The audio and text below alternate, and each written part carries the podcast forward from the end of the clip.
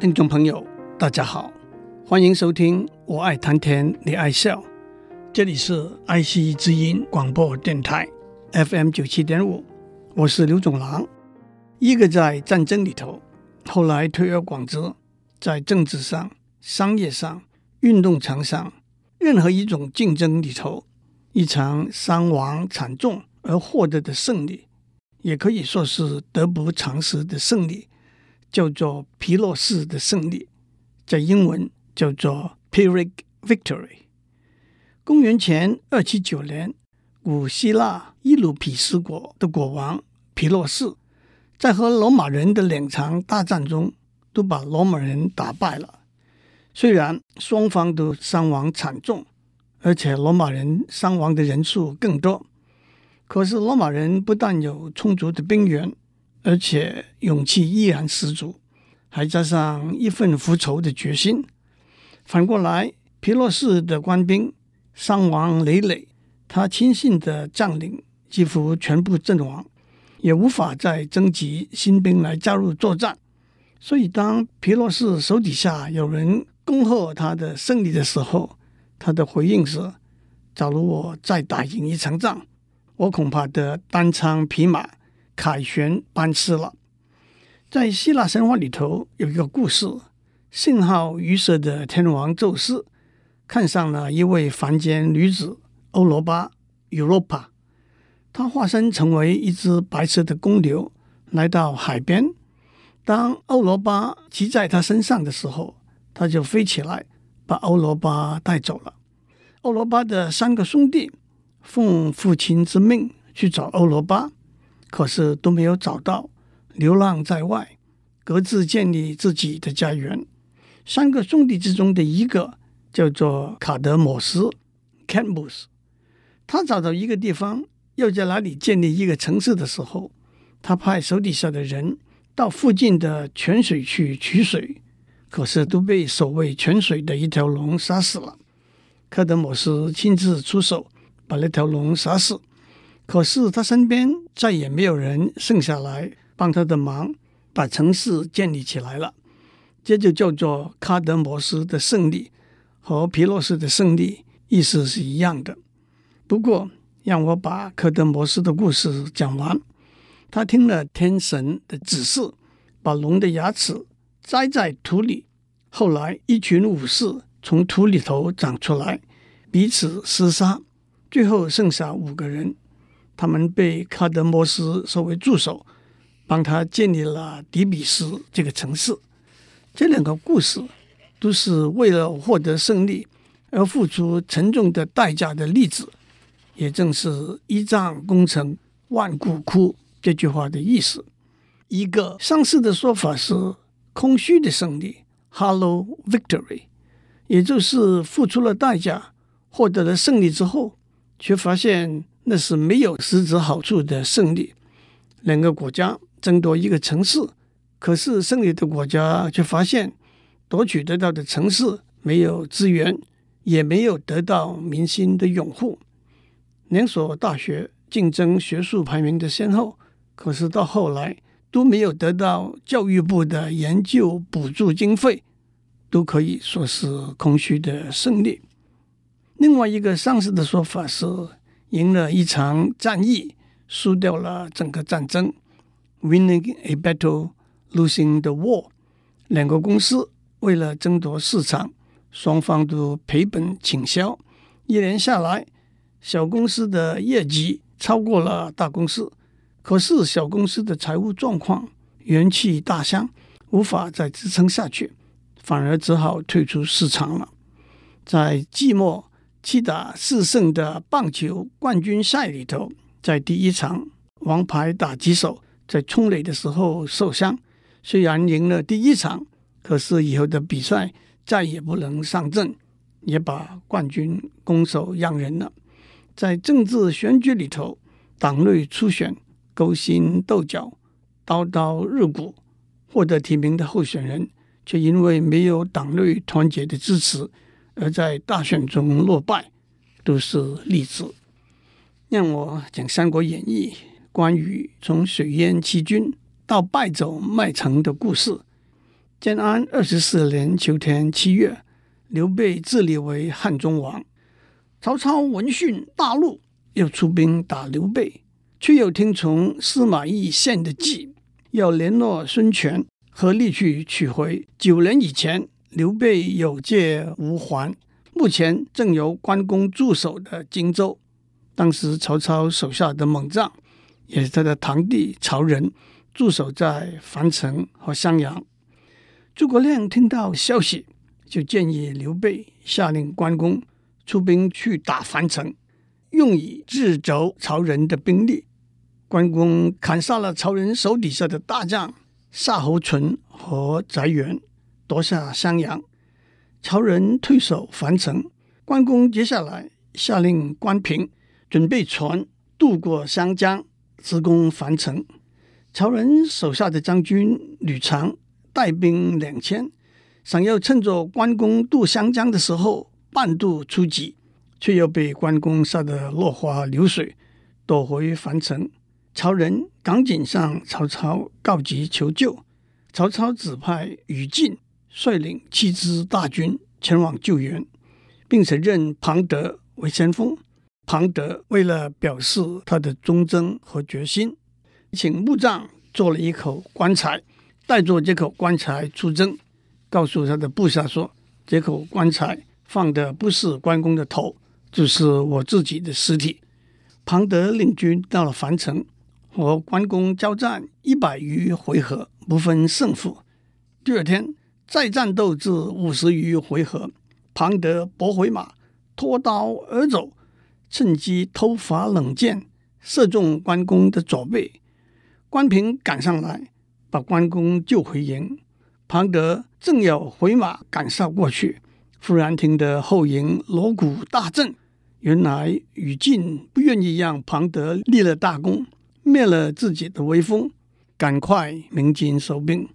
关公回营，拔了箭头，敷了金疮药，暂时安息下来。庞德跟于禁说：“关公箭伤未愈，不如趁这个机会。”带领七支大军杀过去，就可以解樊城之围了。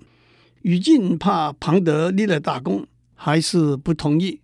他带着七支大军住在樊城之北十里的山谷里头低洼的地方。关公看出了宇峻不明地理，不懂得当地气候的错误，吩咐底下的人准备船筏和行船的水具。八月秋天。大雨连日不止，一天晚上风雨大作，湘江的水暴涨，平地水深丈余。宇峻住在低洼地方的七支大军的士兵东奔西窜，随波逐流。天亮的时候，关公带着将领士兵乘大船而来，摇旗鼓噪，于禁和庞德都被活捉生擒。于禁跪地投降请命。庞德却临死不降，这就是关公水淹七军的故事。关公大获全胜，威震天下，就继续领兵四面攻打樊城。一日，曹仁在城楼上看见关公身上只披掩心甲，斜袒，穿着绿袍，马上召集了五百个弓弩手一起放箭。关公又被中了一支毒箭。翻身下马，关平把关公救回营中，可是毒已入骨。关平想要劝关公退兵回荆州休养，关公不肯，怒骂说：“不可以因为小小的伤误了大事。”这中间就插入了大家都熟悉的关公一边下棋一边让华佗替他刮骨疗毒的故事。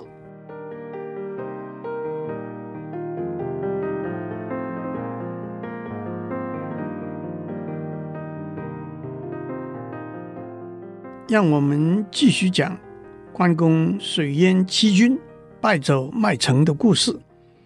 曹操听到关公擒于禁、斩庞德的故事，就紧张起来了。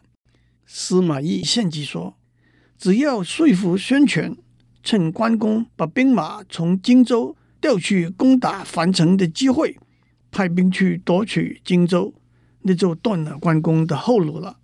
果然，孙权派吕蒙为大都督，杀向荆州；同时，曹操派徐晃去抵挡关公，而且自己亲领大兵去救曹仁。徐晃大败关平和廖化，同时在樊城里头的曹仁听到曹操的救兵到了，杀出城来和徐晃会合。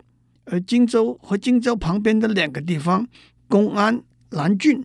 已经被吕蒙夺得，关公怒气冲腮，伤口崩裂，昏厥倒地。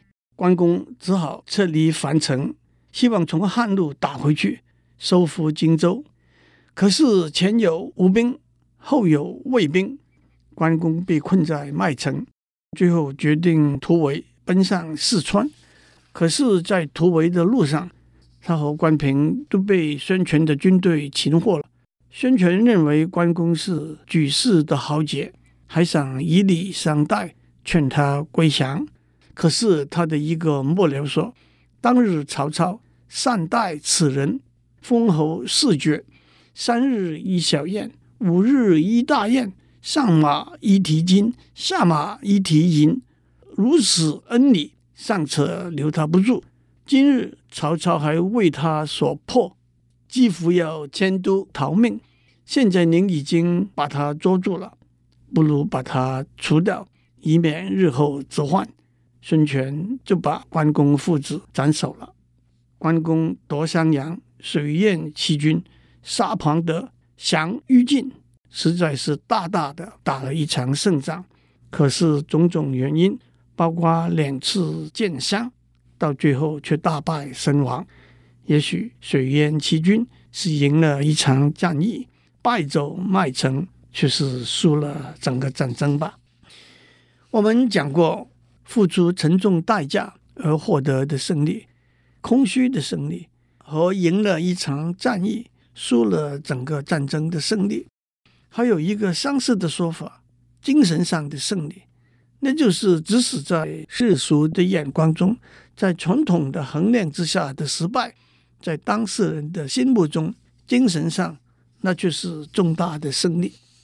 鲁迅有一篇有名的短篇小说《阿 Q 正传》，里头的主人翁就是阿 Q，他是清朝末年叫做魏庄的乡下地方一个不认得字，也没有家世，靠做点零散的出工过活的人。他被人家欺负、嘲笑、恶骂。甚至痛打，可是他能够用自己心目中认为的胜利来安慰、鼓舞自己，也就是精神胜利，也就是阿 Q 精神。按照鲁迅先生的说法，阿 Q 的中文名字应该是阿贵，可是没有办法确定是贵贱的贵还是桂花的桂。也有人说，英文字母 Q 就是阿 Q 的后脑袋。拖着一条辫子的形状，可是我倒想起了西班牙塞万提斯笔下骑着马、提着长枪向大风车挑战的堂吉诃德先生 Don Quixote 名字里头的 Q。至于阿 Q 姓什么呢？当赵太爷的儿子进了秀才的时候，锣鼓当当的报到村里头，阿 Q 手舞足蹈的说。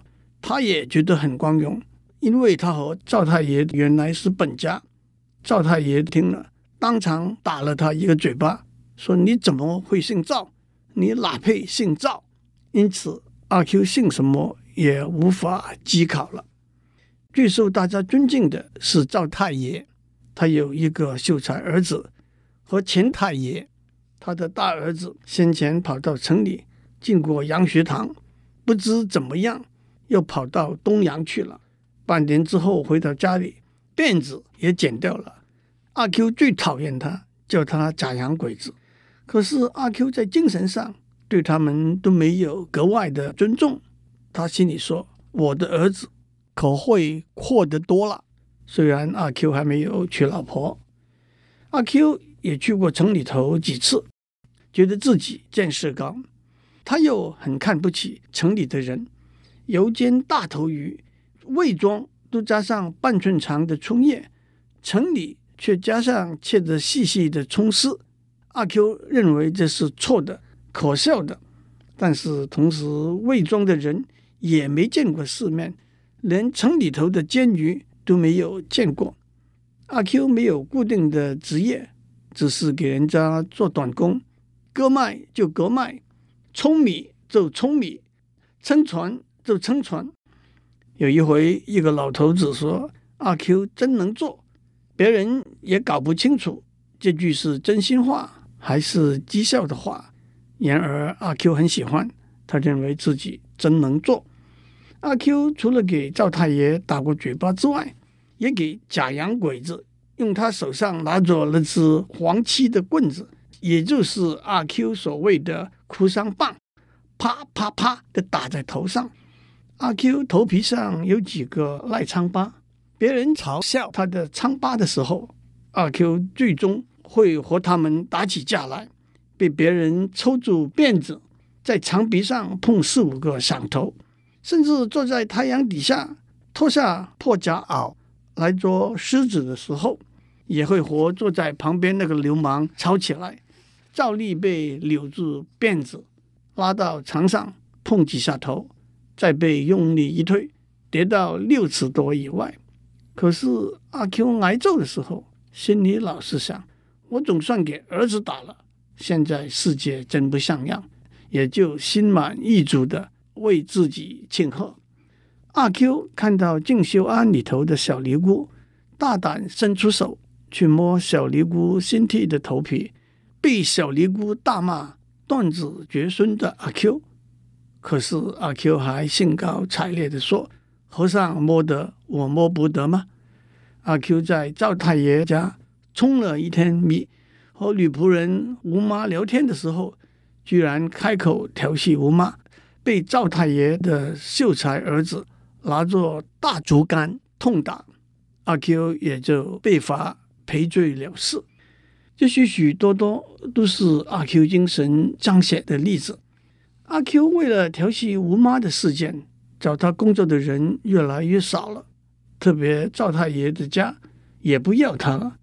赵太爷家找来一个又瘦又小的穷小子，小弟，D 也是英文字母 A B C D 的 D 来做杂事。阿 Q 免不了又和小弟打过架。阿 Q 走投无路，决定进城谋生了。过了中秋。阿 Q 回到魏庄，穿了新杂袄，腰间还挂着一个放钱财衣物的大达链，一把现钱拿出来，放在酒店的柜台买酒。阿 Q 发财回来了的消息，让他得到新的敬畏。阿 Q 说，他从城里回来，是由于他不满意城里头的人，他们煎鱼用葱丝，连女人走路也扭得不好看。阿 Q 还在城里看过杀头，好看啊！杀革命党，好看，好看。阿 Q 从城里带回来些旧衣服，卖给小姐太太，连赵太爷的赵太太也抢着要。后来消息传出来，阿 Q 在城里当小偷的帮手，这些恐怕就是赃物吧。宣统三年九月，城里的举人老爷让人开了一条船。送了几口箱子，要存放在赵太爷家里，因为听说革命党要进城，举人老爷要逃难到乡下来了。阿 Q 听过革命党这一个名词，又亲眼看过杀革命党的头，他本来认为革命党就是在造反，是他深恶痛绝的。可是他又转了念头，认为革命也可以，他也要投降革命党。尤其是在喝了两碗空肚酒之后，他似乎认为自己就是革命党了。赵太爷看到他，也改口叫他老 Q、阿 Q 哥。阿 Q 真的飘飘然做个当了革命党的梦。革命党果然进城了，不过倒还没有什么大的改变。在魏庄把辫子盘在头顶上的人越来越多，阿 Q 也这样做了，因为这样。也就被视为革命党。倒是令阿 Q 生气的是，小弟也把鞭子盘在头上了。真是恨不得揍他一顿。这些日子进城的只有假洋鬼子，阿 Q 很想通过假洋鬼子去结识革命党，可是他还在盘算应该称呼他为杨先生还是革命党的时候，就给假洋鬼子轰出去了。阿 Q 的故事最后的结局是赵太爷家里给抢了，阿 Q 被抓起来审判画押，在送去法场给枪毙的路上。还在百忙之中一句半句的唱着，过了二十年，又是一条好汉了。阿 Q 是个单纯没有钱、没有学问、没有身份地位、受人欺负、挨揍，最后把命也送上的小人物。但是凭着阿 Q 精神，小人物也可以生存、快乐、满足和胜利啊！祝您有个胜利的一天。